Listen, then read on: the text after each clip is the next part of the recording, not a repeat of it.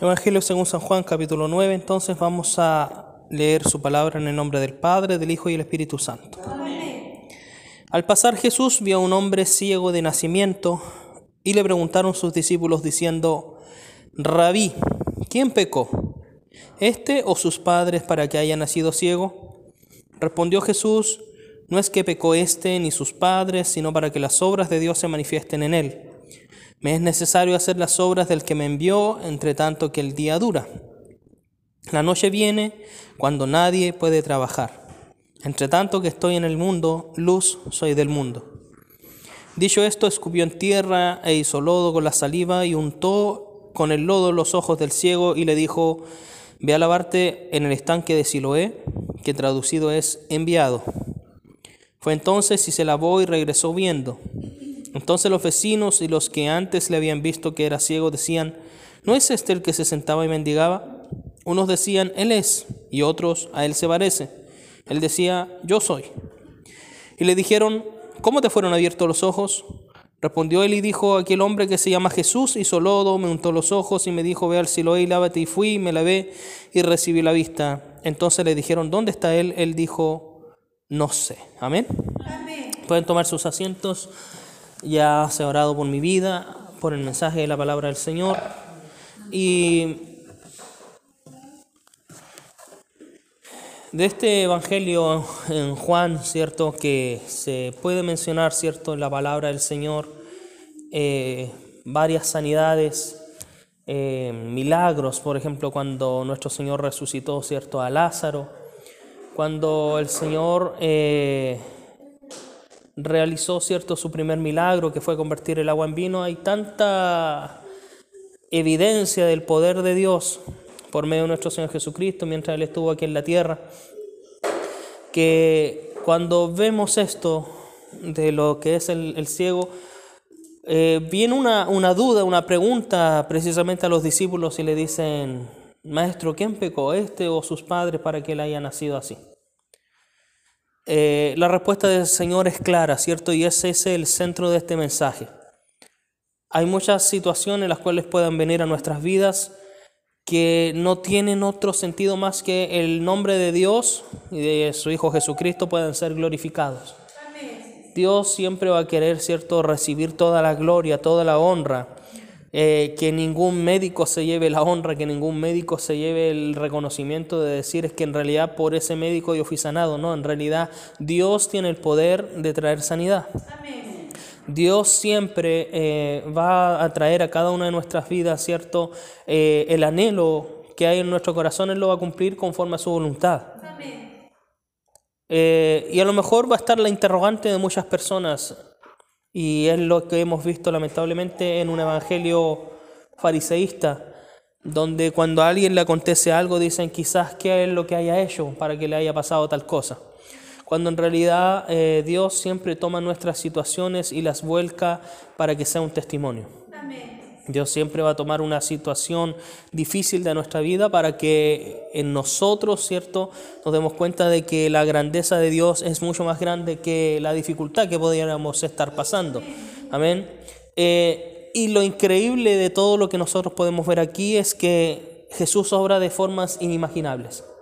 A lo mejor muchos hubieran esperado que Él hiciera lo, que hizo siempre, ¿cierto? De decir la palabra, como lo hizo con, con, el hijo del centurión o con el hijo de este noble, ¿cierto? Cuando viene al Señor y le dice que su hijo estaba enfermo y Él le dice, ve, porque por lo que tú, ¿cierto? Me has pedido, esto te será hecho. Y dice que cuando llegó a su casa, Él preguntó, porque le salieron al encuentro, tu hijo está sano. Y Él dijo, ¿a qué hora fue? ¿Para qué? No, no porque simplemente quisiera saber la hora, sino porque esa fue la hora en el momento en el cual el Señor profirió la palabra de sanidad y esto se cumplió y dice que fue para que toda esa familia se convirtiera. A lo mejor algunos esperaban también que el Señor o los mismos discípulos hicieran lo mismo que hizo con la multiplicación de los panes. Pero ¿qué hizo él? Dice su palabra que escupió en tierra, hizo lodo y lo untó en los ojos. A lo mejor algo para nosotros que si lo vemos hoy en día diríamos, qué locura. Si él en realidad tiene tanto poder y es lo que muchos de los religiosos de su tiempo hicieron incluso con él al tentarle.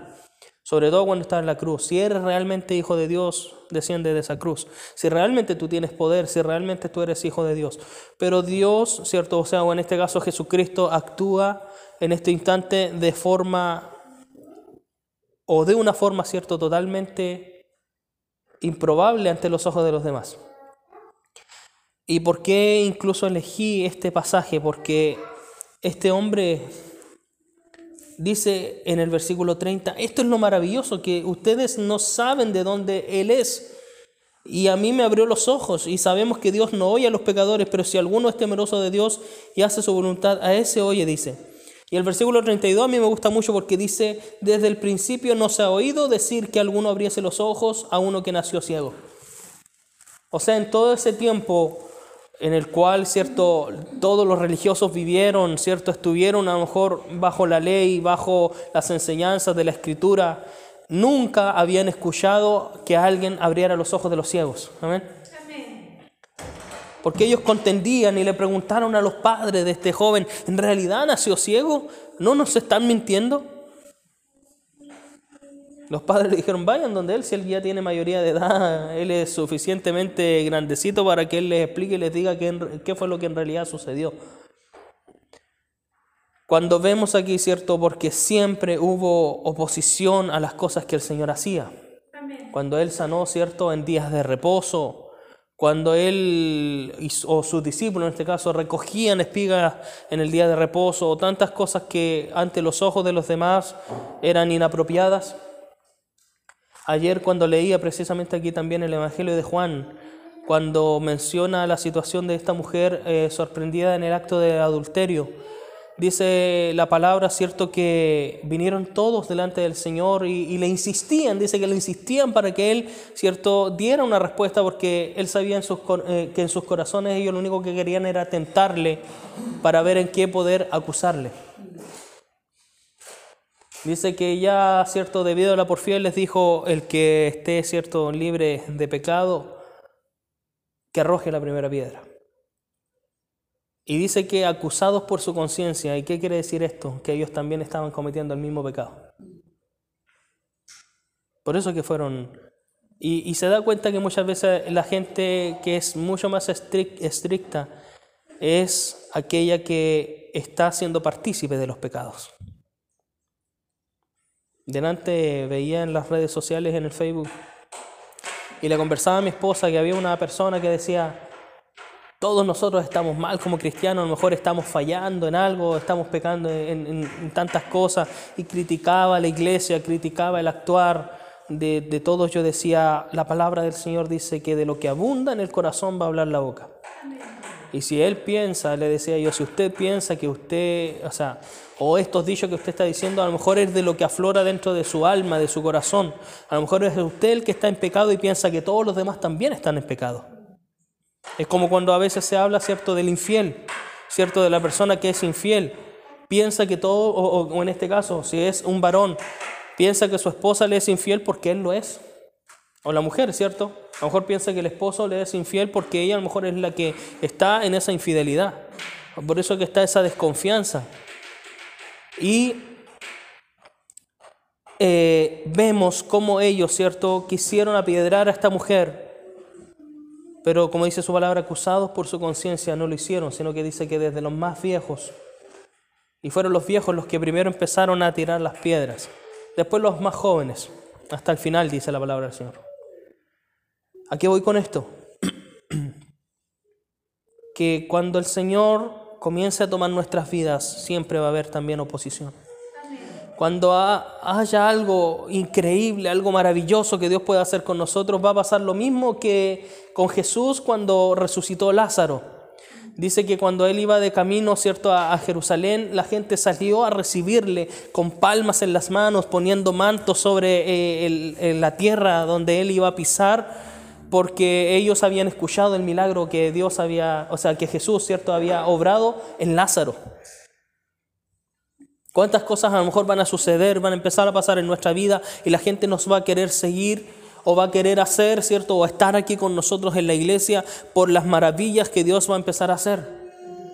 A lo largo de, la, de nuestra historia como congregación nos hemos dado cuenta que a veces ha llegado gente aquí buscando algo que lo vamos a llevar a la situación de la multiplicación de los panes. Jesús les dijo, ustedes me vienen donde mí no porque las obras que ustedes han visto, sino porque yo les alimenté. Ellos esperaban que Jesús fuera un rey, ¿cierto? Porque dice la palabra que después de la multiplicación de los panes lo querían tomar para ungirlo rey, pero dice que él se retiró. ¿Por qué querían que él fuera rey? Porque al ver esta señal ellos ya no querían trabajar más. Ellos querían, ¿cierto?, que todo les llegara así como en el desierto, a sus padres, ¿cierto? Le, le llovía el maná del cielo y ellos no tuvieron que trabajar en el desierto. Es lo que pasa también con nosotros. Queremos todo eh, en bandeja, por así decirlo. Y dice la palabra del Señor que estos fariseos, estos hombres que perseguían al Señor, lo decían de él que él era un hombre pecador. El ciego, que ahora ya no es ciego, y, y note lo maravilloso, porque cuando ya no somos ciegos espiritualmente, nos damos cuenta y dice, si él es pecador no lo sé, lo único que sé, la única cosa que sé, que habiendo yo sido ciego, ahora veo. Amén. Amén. Porque el que verdaderamente pueda abrir nuestros ojos espiritualmente es Dios. Amén. Nuestro Señor Jesucristo. No hay nadie que pueda abrir nuestros ojos como lo hace Él. A veces la gente entra en disensiones, en disputas por temas teológicos, por temas eclesiásticos, eh, institucionales, por lo que pueda ser. Pero hay una cosa que todos deberíamos tener en común, es que nuestro Señor Jesucristo es Rey de Reyes, Él es Señor de Señores, Él obra de las formas más grandes, inimaginables que nosotros pudiéramos en realidad imaginar. Si Él a lo mejor, no sé, eh, como a lo mejor pudieron haber dicho los, los fariseos en su tiempo, si Él es un hombre pecador, no, no, tengo la menor idea. Lo único que sé es que Él me libertó, Él me hizo abrir los ojos. Incluso Jesús cuando le pregunta y le dice, eh, eh, perdón, cuando, cuando Él le dice, tú crees, ¿cierto? Eh, en el Hijo, Él dice, si yo realmente supiera quién es, creería en Él. Y Él le dice, yo soy el que habla contigo. Él dice, creo, Señor. Porque El Señor a cada uno de nosotros nos vino a libertar de esa oscuridad en la cual vivíamos. Por eso que Él dijo, yo soy la luz del mundo. Amén. Mientras yo esté aquí, ¿cierto? Él iba a ser el que iba a iluminar. Aquí dice Jesús, ¿crees tú en el Hijo de Dios? Él le dijo, ¿quién es, Señor, para que crean en Él? Él le dijo, pues le has visto, el que habla contigo, Él es. Él dijo, creo, Señor, y le adoró. Y más adelante dice, para juicio he venido yo a este mundo, para que los que no ven vean y los que ven sean cegados. Entonces algunos de los fariseos que estaban con él, al oír esto, le dijeron, ¿acaso nosotros somos también ciegos? Jesús les dijo, si fuerais ciegos, no tendríais pecado. Más ahora porque ustedes dicen, vemos, vuestro pecado permanece y está delante de ellos. Amén. Como siempre he predicado, la palabra del Señor nos enseña de que esto, todo lo que nosotros tenemos aquí, ha venido a ser nuestro ayo. O la ley, ¿cierto? La palabra de Dios vino a ser nuestro ayo y nos mostró que lo que nosotros estábamos haciendo estaba mal. Estábamos ciegos, ¿cierto? Espiritualmente. Ahora vemos, ¿cierto? Que en realidad éramos pecadores. Digo éramos porque por la sangre de Cristo hemos sido perdonados, hemos sido limpios. Dice la palabra del Señor que el que permanece en Cristo no peca. Esto se refiere al que a lo mejor antiguamente pecaba de una manera deliberada. Porque todos somos pecadores, todos en algún momento fallamos y, hemos a lo mejor caído o, o en algún momento hemos bajado nuestros brazos espiritualmente hablando. Pero siempre está la gran diferencia en que nos arrepentimos en el momento y decimos, Señor, no era mi intención fallarte, no era mi intención, ¿cierto?, eh, desagradarte o no sé de qué formas o palabras lo podría expresar usted. Antes éramos ciegos, antes, ¿cierto?, no veíamos. Antes éramos movidos por cualquier doctrina que se nos podía decir, pero ahora que nosotros comprendemos la palabra del Señor es que nosotros nos damos cuenta de que hemos sido libres y hemos sido eh, libertados de esa ceguera espiritual. El Señor en algunos momentos confrontó a estos líderes religiosos y les dijo, ustedes son ciegos, guías de ciegos. Eso es lo que pasa hoy en día con la iglesia católica. Usted se dará cuenta cómo están venerando a un joven que se la pasaba metido en el internet.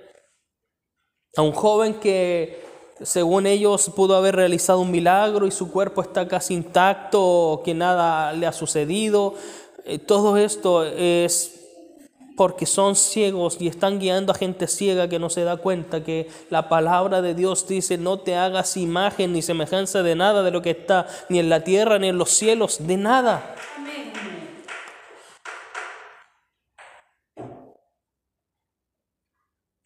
Hay una ceguera espiritual en mucha gente a, lo largo de, del globo de esta tierra hay gente que no ha querido comprender la palabra, que se ciega, que aunque lea son tercos y dicen, no, es que esa palabra dice así, o se excusan en esos versículos que dicen, ay, si no tenemos que juzgar a nadie. Nosotros no somos quien para juzgar.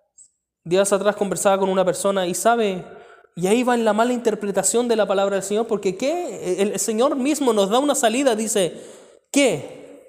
Quita primero, dice, tu propia viga para que puedas ver la paja en el ojo ajeno.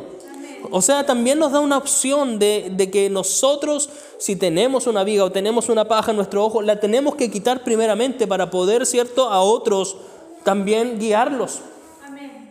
Eso no es juzgar.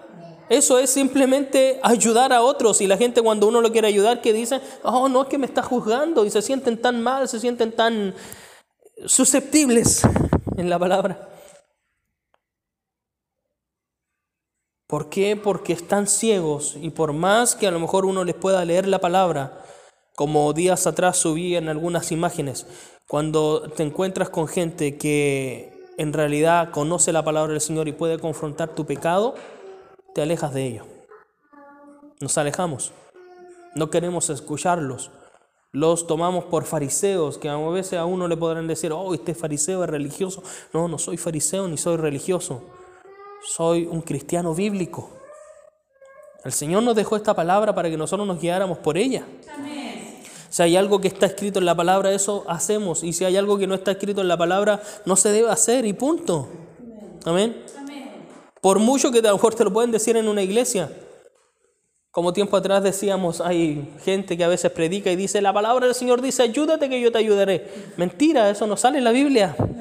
O cuando dicen que Dios ama al pecador pero aborrece el pecado, mentira, eso no lo aparece en la Biblia. Dice que Él está todos los días, cierto, airado contra el impío.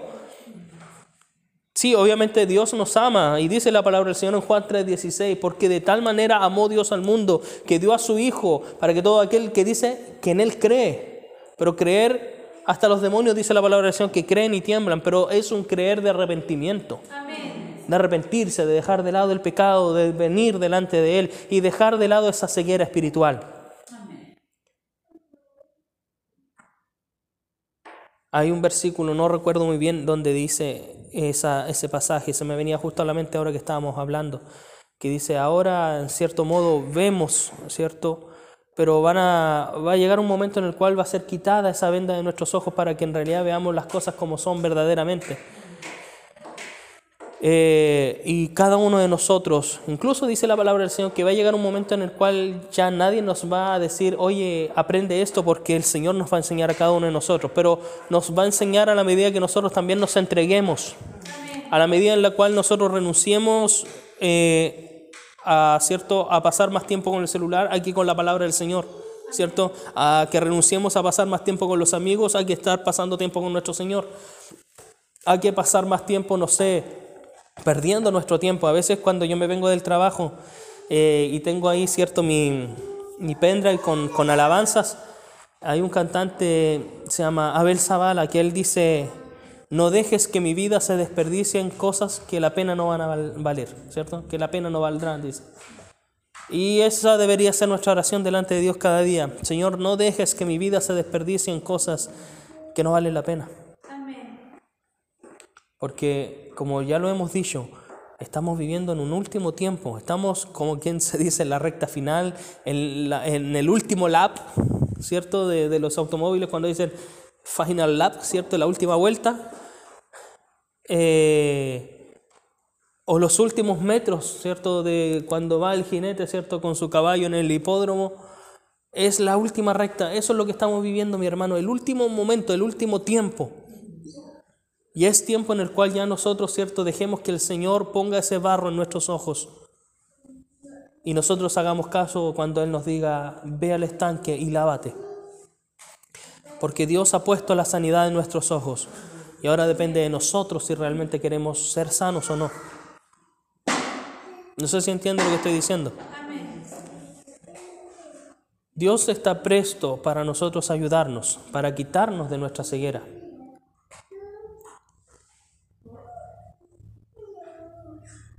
Si usted, por ejemplo, estuviera en un lugar que está oscura y usted sabe que tiene a su mano izquierda una vela y a su mano derecha una caja de fósforos, lo primero que vamos a tomar no va a ser la vela, porque con la vela así sola, o sea, obviamente no vamos a saber, ¿cierto? O, no vamos a tener con qué iluminar si no tenemos esos fósforos. Es lo mismo cuando a veces se dice y hay una imagen de un hombre que está preso y adelante de él hay dos cosas. Hay una llave para que él pueda salir o hay un pedazo de pan. Muchas veces por nosotros estar tan centrados en la religiosidad, obviamente vamos a elegir el pan, que va a ser como quien diría la primera necesidad, de lo que alcanza a ver nuestros ojos hasta la punta de nuestra nariz, pero no miramos más allá, de querer tomar esa llave y decir voy a salir de aquí y a la vez voy a tomar el pan. Preferimos seguir viviendo en nuestra esclavitud, en esa ceguera espiritual, de no querer mirar más allá de lo que el Señor a nosotros nos hace mirar. Por eso que dice la palabra del Señor que los que esperan en Él serán, tendrán no solamente nueva fuerza, sino que levantarán alas. Y no solamente levantaríamos alas como las águilas, sino que yo creo que también tendríamos una visión como las águilas. El águila mira desde las alturas y ve todo lo que acontece en su panorama.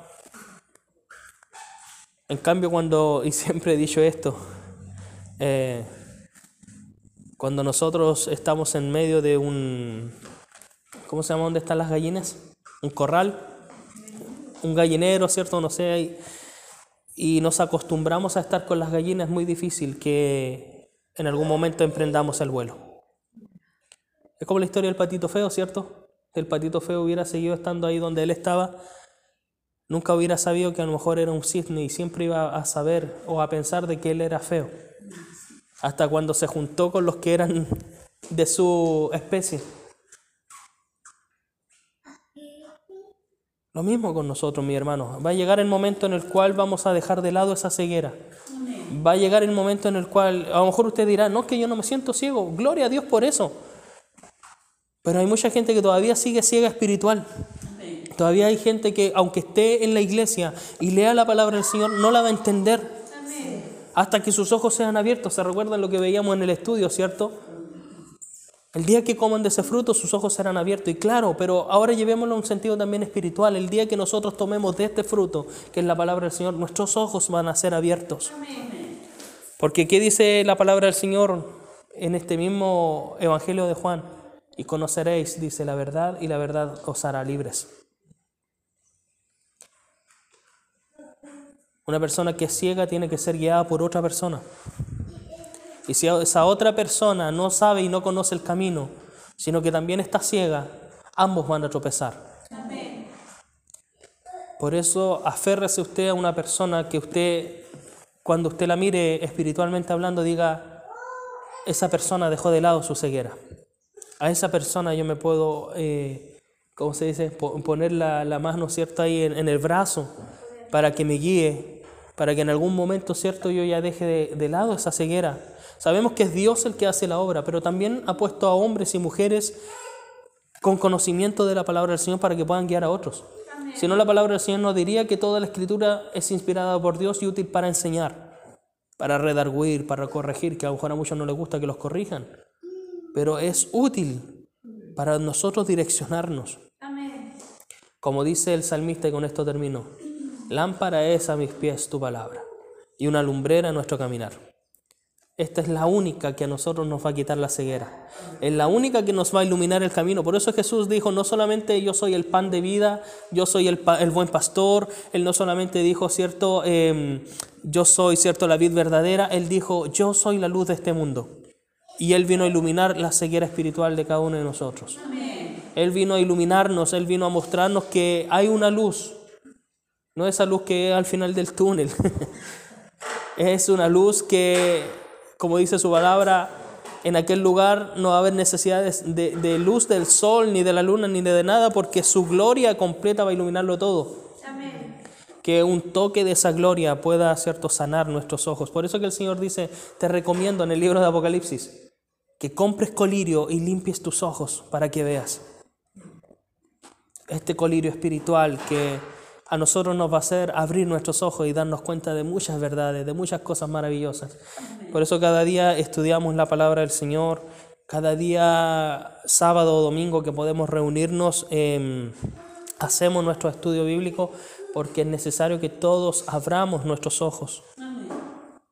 Es necesario que, aunque usted haya escuchado historias bíblicas en la escuela dominical, siempre hay algo más que el Señor nos va a querer enseñar, porque a un niño uno le explica las cosas como niño, pero ya cuando somos adultos necesitamos eh, entender cosas aún más profundas. Por eso Jeremías dice, eh, o sea, el Señor por medio de Jeremías, clama a mí, yo te responderé y te voy a enseñar cosas grandes, te enseñaré, dice, cosas grandes ocultas firmes que tú no conoces. Amén. Así que vamos a darle gracias al Señor por este mensaje de su palabra.